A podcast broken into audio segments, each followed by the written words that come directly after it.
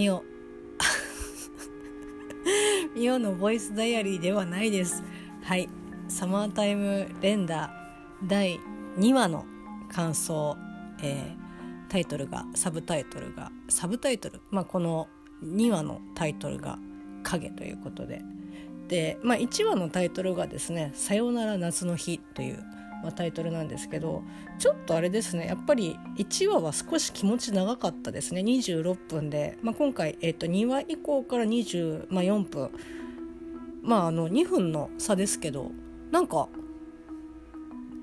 ちょっと短かったなっていう感じ。まあまあ内容的に濃かったので短く感じたというか、まあ、あっという間だったのかなっていう感じはあるんですけどはいえーと、かよさんからですねおすすめさせおすすめしていただいた「えサマータイム連打」の第2話の、えーと、ネタバレありの、えーと、本当に私のただただの感想ですね。えーと、喋っていきたいと思います。もう今しがた見終わりました。第2話ということで。はい。えっ、ー、とぜひですねまあこれまあこの回もネタバレありなんですけど、まあ、基本的には、まあ、本当にウィキペディアとかそういうのもあまり情報を入れず見ていった方があの面白いえっと、アニメかなというふうに、えっと、思いますので、まあ、あとこの「ボイスダイアリー」というかね、えっと、このサマータイム連打感想会を聞いてくださる方がもしいらっしゃれば是非ですね、えっと、第1回目から聞いていただけると嬉しいなというふうに思います。はい、それでは早速、えーと、第2話影の、えーと、お話感想を喋っていきたいんですけど結構あれですね主人公の、えーと、新平くん、まあ、花井夏樹さんが声をやられている新平くんですけど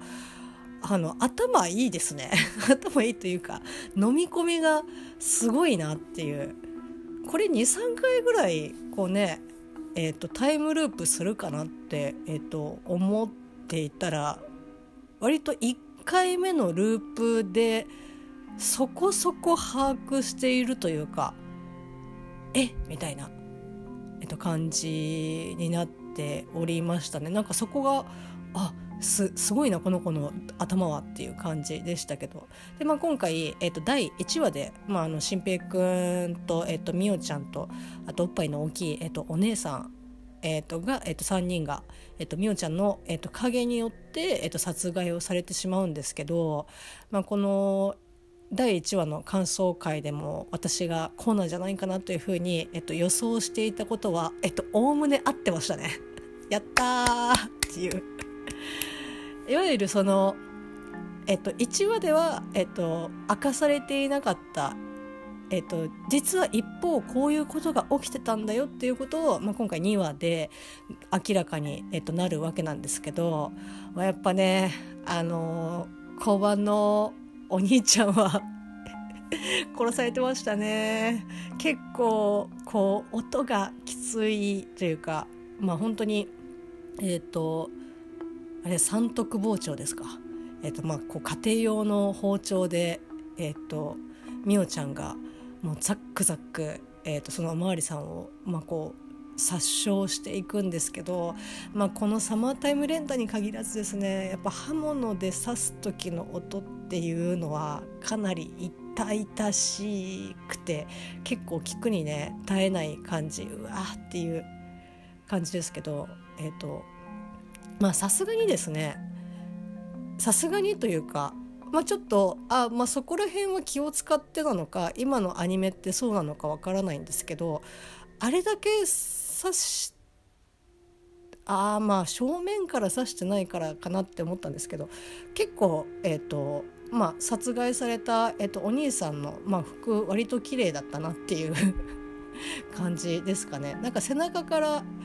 あのなんだろうな多分えっ、ー、と腰あたりですかね。腰と脇腹脇腹のちょい下ぐらいだ肋骨あじゃあばらの脇ぐらいから多分後ろからこう刺してる感じだったので、まあ、倒れた時にももちろんそのあの血はもうねもうわーってあの出てくるんですけど表面の方とかってなんか結構綺麗な感じだったのであ、まあ、そういうところはあまり見せないように、まあ、なんかしてるのかな多分っていうふうに思ったんですけどまあまああのお兄さんは私が、えっと、予想した通り、えっと、もうすでに、えっと、殺されておりましたが、まあ、ちょっとここだけ一点違ったのがその影は、えっと、その影を量産できるという要はネズミ山式にこう増えていくことができるということが、えっと、今回の2話で判明いたしました。あのみおちゃんの影が、えーと、おまわりさんを殺してで、えーとまあ、そこでみおちゃんの影がお兄さんになるのかなと思ったらみおちゃんの影の、えーと、影からお兄さんが、えーと生まれるというあなるほどっていう。なのでちょっとねそこは、えーと、私の予想は外れてしまいましたけど、えーと、影が、えーと、こうどんどんネズミ山式に、えー、と増えていくだからこのお兄さんがえ、ー、と例えば誰かを殺した時に、えー、とお兄さんからも同様に、えー、と影を生み出すことができるのかっていうふうになってくるともうこれはやばいですよ。だこれがその身を一番最初の量産できる影とただの影で違うのかどうかはちょっとまあわからないんですけどもし、えーと、前者の量産できる、えーと、どの影でも量産できるよっていう風になったらまあ大変ですよもう一瞬でしょうね。えいやーっていう感じでこの島は、えーと乗っ取られてしまうと思いますけど。はい、えー、ということで、まあ、ちょっと予想が当たったなっていう感じですけど、まあ、ここで、えっと、一つ、えー、分かったことがフラッシュですね。はいまああの牛を、えーとまあえーと、新平の、えーと、幼なじみそして、えーと、幼少期、えー、と育一緒に、えー、と家庭で育った、えー、と牛を、まあ、今回あの亡くな牛尾が亡くなってしまったことによってその葬儀で、えー、と新平君は東京から、まあ、あの和歌山の、えー、と島に戻ってくる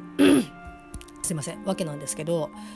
まあ、その葬儀中だから出棺前ですか？こう皆さんがこうお花をねあげてみたいなとか、まあ、その時にもこう新平君が「いや実はなんかこういうことがあって」っていう風に話を聞くあのセレモニー上でフラッシュが、えー、と焚かれてで、まあ、その時に「いやもう誰も写真なんて撮るなよ」っていう風にな、えっともうまあ特にその後誰が撮ったとかっていうのをあ追求しないんだとかって1話の時点で思ってたんですけど、まあ、2話でも、えっと、同様に、まあ、新平君がタイムループをして同じ、えっと、7月の22日を、えっと、なぞるように、まあ、こう葬儀も済んでっていう感じのところにまたおの同様にフラッシュが焚くんですけど、まあ、その時もなんかまあ頭のいい新平君といえどやっぱりやっぱりデジャブなんだ。同じことが繰り返されているんだっていう裏付けにしかならなくてですね。まああの映像自体も特にこう誰がとかっていう、えーと、ことシーンはなかったんですけど、まあ、今回この2話で、えーと、なんとですねえー、えー、とねあーちょっと見返すどっちもどっちだったっけなって思うんですけどあの影が、えーこえーと、影が殺してというか影がその本体、まあ、オリジナルを消す時にフラッシュがピカッて光るんですけどそうするともうそのオリジナルの本体自体は消えるという。まああのなんかね影はのなんかそのそこにいたその焼き跡みたいなやつは残ってるんで地面に残ってるんですけどオリジナルがこう寝そべっていたところの、えっと、焼き跡はの焼き跡っていうか、まあ、その影は残ってるんですけどでもまあ本当に、えっと、物理的に消えている。でその時に、えーと、その物理的に、えーと、消す時に放たれるフラッシュと,、えーと、その牛尾の、えー、と葬儀で、えー、と光ったフラッシュが、まあ、同じということで、まあ、ということはですよね。あの牛尾の葬儀の時に一人消されていたのかっていう感じですね。いやびっくり。でちょっとねここ今あの記憶があどっちだっけなって思ったんですけどえっ、とあまあ消す時に多分光ってたかな。牛あ牛尾じゃないや。影が、えっと、新しい影を生み出す時にはフラッシュは出てなかったような気がするかなっていう感じです。はいいやちょっとねいろんなところがつながってきたかなっていう感じと,、えーとまあ、もう一つ私が、えーと、第1話でを見た時の感想で喋っていたあの新平君のお目目の、えーと、話ですけどまあこうね同じ青みが青みがかった、えーと、目だけど、えー、と片方、えー、と右目だけちょっとオットアイみたいな感じでちょっとキラキラした、えー、と目の色。まあ明らかに目の色が違ってるんですけどこれがその環境的な、えー、と影響でその外気の環境的な影響でそういうふうに見えてるのか、まあ、今後のね展開を示唆しているのかみたいな感じで、まあ、とにかく目の色が私は違うぞっていうふうに、えー、と思っていたんですけど、まあ、2話で、えー、と中盤ぐらいですかね、えー、と本人がやっと気が付くというあれなんか目の色が違うぞっていう。いやここもですね、まあ、一応ちょっと私のただのそのねあれなんか気になちょっとお前気にしすぎだよっていうことではなくあやっぱり目の色違うよねっていうことで、えっと、合ってたのであ、まあ、ちょっと良かったなっていうふうに、えっと、思っております。でまあおそらく、えっと、これまああの感想を喋った後にあってちょっと思ったのが、えっと、第1話の本当冒頭、えっとオープえっと、オープニング前ですかね、えっと、スタートの時に、えっとまあ、船にね乗ってる、えっと、新平君の隣に、えっと、水着姿の、まあ、おそらく亡くなった時の、えっと、牛尾、まあ、もとに殺された時のえっと、牛尾がですね、まあ、こうミオのこと守ってねみたいな感じで。で何かこう新平の方にこう手を当てて顔を覆うようにするんですけど、まあ、その時に、えーと、映像自体がちょっと画質が荒くなるというかあの一部分だけ、えーと、何箇所かちょっとあの画面が荒れてる画像が荒れてる、えーと、感じになるんですよね。なんかこうデジタルチックな感じがブブブブってこう出るんですけどまあ特にその時には当然何かこう起きてるとかっていうよりは見てる、えーと、私たちとしてはあなんかちょっとまああのおかしいなっていうぐらい程度でしかないんですけど、まあ、それ以降は普通の、えっと綺麗な、えっと、アニメーションになるんですけど、まあ、おそらくこの新平くんのオッドアイの目はあの、えっと、1話冒頭で、えっと、後ろが仕掛けたんだろうなっていうふうに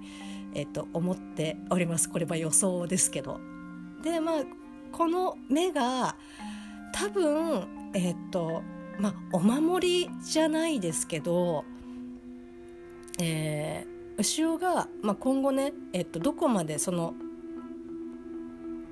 えーと、分かっているのか、えーと、新平自身がループをするのかっていうどこまで把握してるのかどうか分からないですけどこれから、えーと、起きることに対しての、えー、と補助的なアイテムを、まあ、与えたのではないかなというそれを持ってるからこそそのループができる、まあ、ループができることがいいことかっていうのはまあまあ置いといてですけどそうなんじゃないかなっていうふうに、まあ、後ろが仕掛けた、えーとまあ、お守り的、えーとお目目なのではないかなというふうに、えーと、ちょっと予想をしております。で、まあ、なんでお守り的かっていうふうに私が考えたかっていうと,、えーとまあ、この、えー、と終盤もうかもうね全体的に割と,、えーとなんだねもったいぶらずにどんどん出してくる感じがあすごいなっていうふうに、えっと、思うんですけど、まあ、みおちゃんの影が、えっと、おまわりさんを、えっと、殺してでその日の、えっと、殺した時に、えっと、新平君はもうすでにその時点で、えっと、同じ、えっと、7月の22日をなぞられているで自分も翌日に殺されているでなんかどうしようっていうふうに、えっと、思って。で、えーと、外に出ると、まあ、あのミオの影がいて「えみたいな。でその影がミオの影がオマーレスさんを殺す一連を、まあ、あの新平君は隠れてこう見てるわけですよね。でそこで改めてああの時自分が本当だったら、えっと、翌日日中に殺した、えっと、ミオ、まあ、ミオが2人いてとかっていうのはこういうことだったのかっていう、えーとまあ、真実をまあこう見て現場を見てしまうわけなんですけど、まあ、その時に、えっと、影の、えっと、ミオに気が気づかれてしまって新平君はその時にまあ殺されてしまうんですけどでまああの同じように新平君も影をこう作ら新平君の影がまた作られるのかなっていうふうに思われるんですけどなんかねミオの影がなんかポソポソっと「いやこれは」みたいな感じで言ってるのが若干聞こえたというかちょっともしかしたらあの見返せば何を言ってたかっていうのははっきりするのかもしれないんですけどなんか明らかになんかちょっといやこれはちょっと都合まあなんかコピーできないなみたいな感じで言ってたんじゃないかなって。だからおそらくその目がえっ、とコピーするのに影を作るのに、えっと、邪魔になっているというかその目があるからこそ、えっと、影を作る新平君の影は作れないんじゃないかなっていう。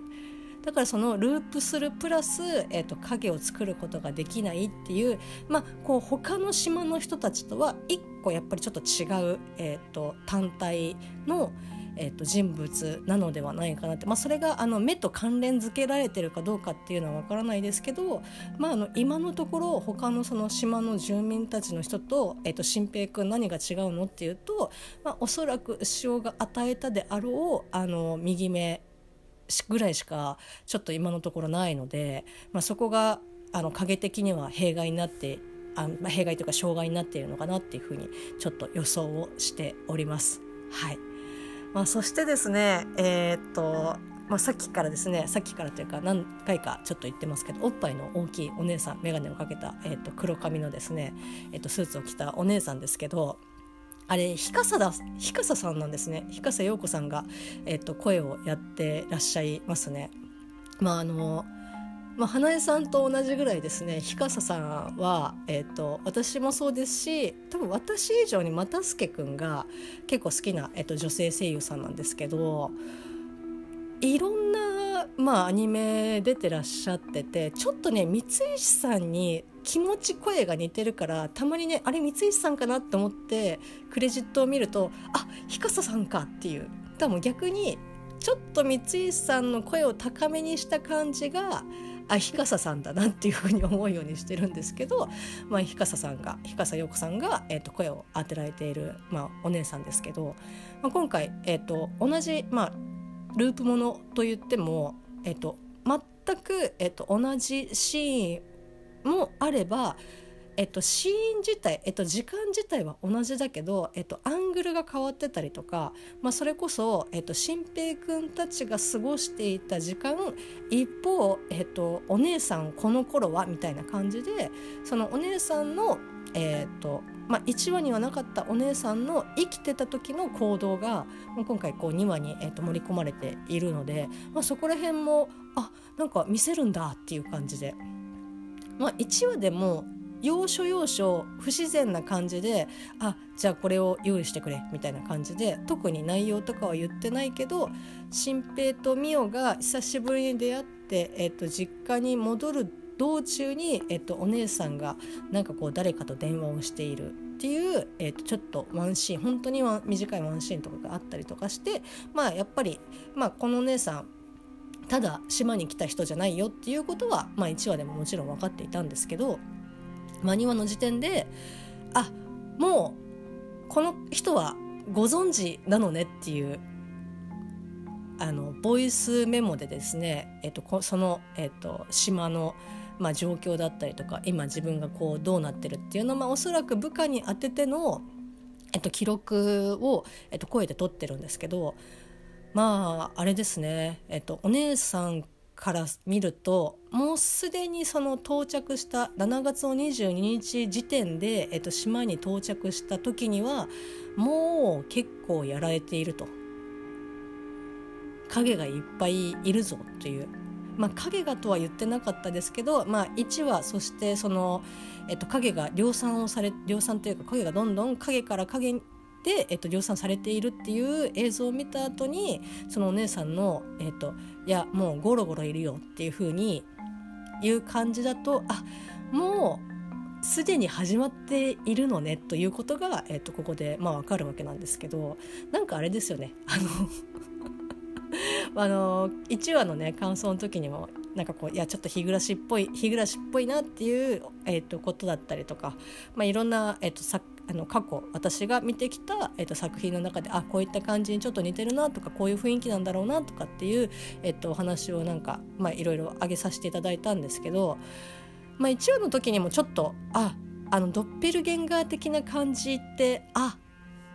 なんかあの「クレヨンしんちゃんの」えっ、ー、とアミーゴでしたっけ？踊るアミーゴ。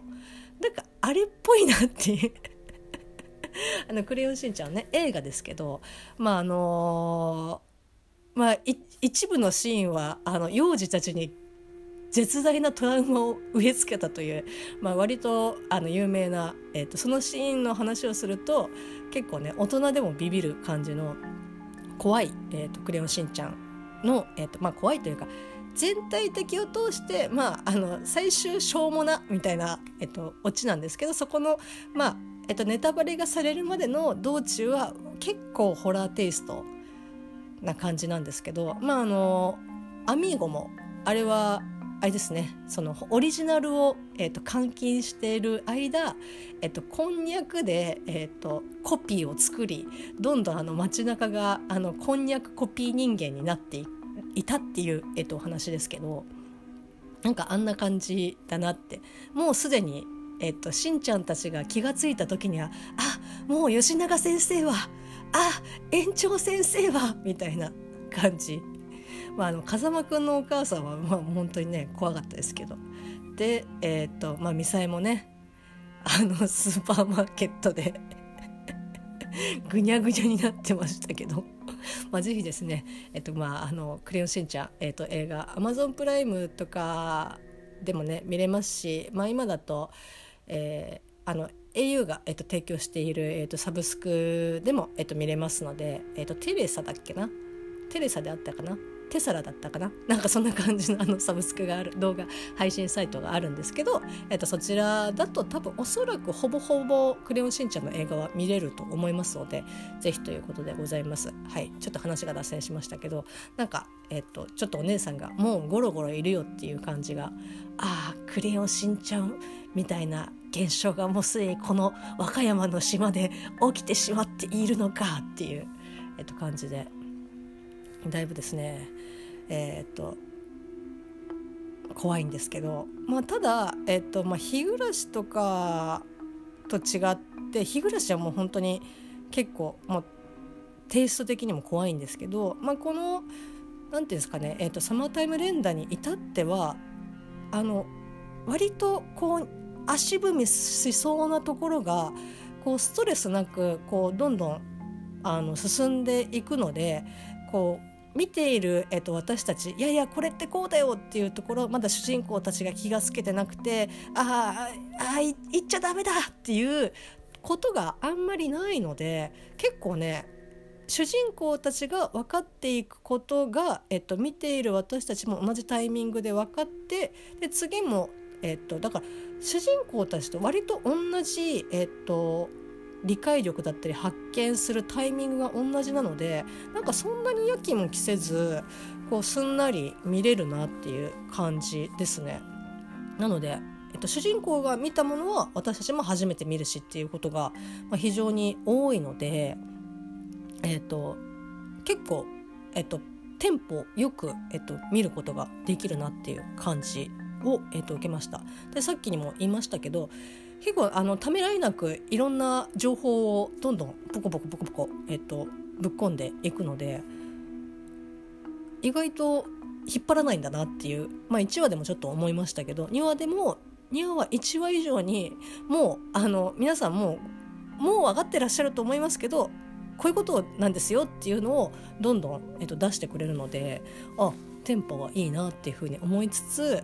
あこのこえこのあとじゃあどうなるのっていう感じですね。はいでまあオープニングのねマカロニ鉛筆の、えーと、オープニング映像もあのねあれは多分一時停止しながらこう一個一個見ていかないとさすがに流して見てるとなんて書いてあるのかちょっと見えづらいなっていうふうに、えっと、思うんですけどそれでも、まあ、なんとかなんとかこう目を凝らして見てたりとかするとやっぱ要所要所に4週目とかコピー A とかこう絵と、えっと、文字でちっちゃい子が描いてるような絵だったりとかまあ大人が描いてる絵だったりとかあとは何ですかね。まあ、ちっちゃい子が描いてる字だ字とか絵がまああの綺麗に出てる時もあればちょっと重なって文字同士が重なってよくなんか読めないよっていうものもあったりとかするんですけど、まあ、2回目にして、えっと、4週目とコピーという、えっと、単語を拾うことができましてあっということは、えっと、今第2話にして、えっと、新平君は、えっと3えっと、1回目で2回目でえっと3回目は今3回目に入ってますね。3回3週目に入ってるのでまああれで言うと4週もう1回ぐらい殺されるのかなっていう4週目っていうのがあるのであれば、まあもうまあ、回ぐらいは多分殺されるのかなっていうふうに、えー、とちょっと踏んでおります。はいあそしてですね、えっと、最後、えっと、エンディングなんですけどなんかこれはねもうちょっとあのサマータイム連打とか以前の問題でえっとまあ、あのアマゾンプライムもそうだしっていうか多分ど結構なサブスクがそうだと思うんですけどあのエンディングになるともうそのエンディング飛ばして次の、えーと、話数が見れるようになんかすぐにねそのえ映像がシュッてあのサムネイルに切り替わっちゃうんですよね。いや私はエンディング見たいからみたいな。他の人は知らんけど私はエンディングを見たいからその画面のサイズのままにしといてくれっていうふうに思うんですけど毎回毎回シュッシュッてちっちゃくなっちゃうんでちょっとねそこ設定変えられるのかどうかっていうのはわからないんですけどまあねこういった類のものは多分オープニングもエンディングもちゃんと見た方がいいんじゃないかなっていうふうに、えっと、思います。なんか何でもかんでもねスキップすりゃいいっていうものでもないので ちょっとそこがねあれなんですけどまあなので、えっと、毎回ねってなりながらあのお兄さんのようにおまわりのねお兄さんのようにチッてなりながら。そうですよ。だからあのお昼ご飯食べに来てた時にはもうお兄さんは死んでいたってことか はい。なので、えー、なのでじゃないです。えっ、とまあチッと言いながらエンディングをもう一回画面サイズを大きくして、えー、と見てるんですけどまああのこのエンディングを歌っているえっ、とごめんなさい。アーティストの方の名前がえっ、と覚えられてないんですけどえっと、タイトルがですね、えっと、このエンディングの歌のタイトルが、まあ、おそらく、えっと、回春でいいのかな、えっと、回る夏って書いて回るっていうのは、えっと、1回目2回目の、えっと、回、えっと、回るに、えっと、夏、えっと、春夏秋冬の夏ですけどまあ多分回春って読むんじゃないかな。もうなんかねサマータイム連打については怖くてあの何も調べられないんですけどネタバレしちゃいそうで。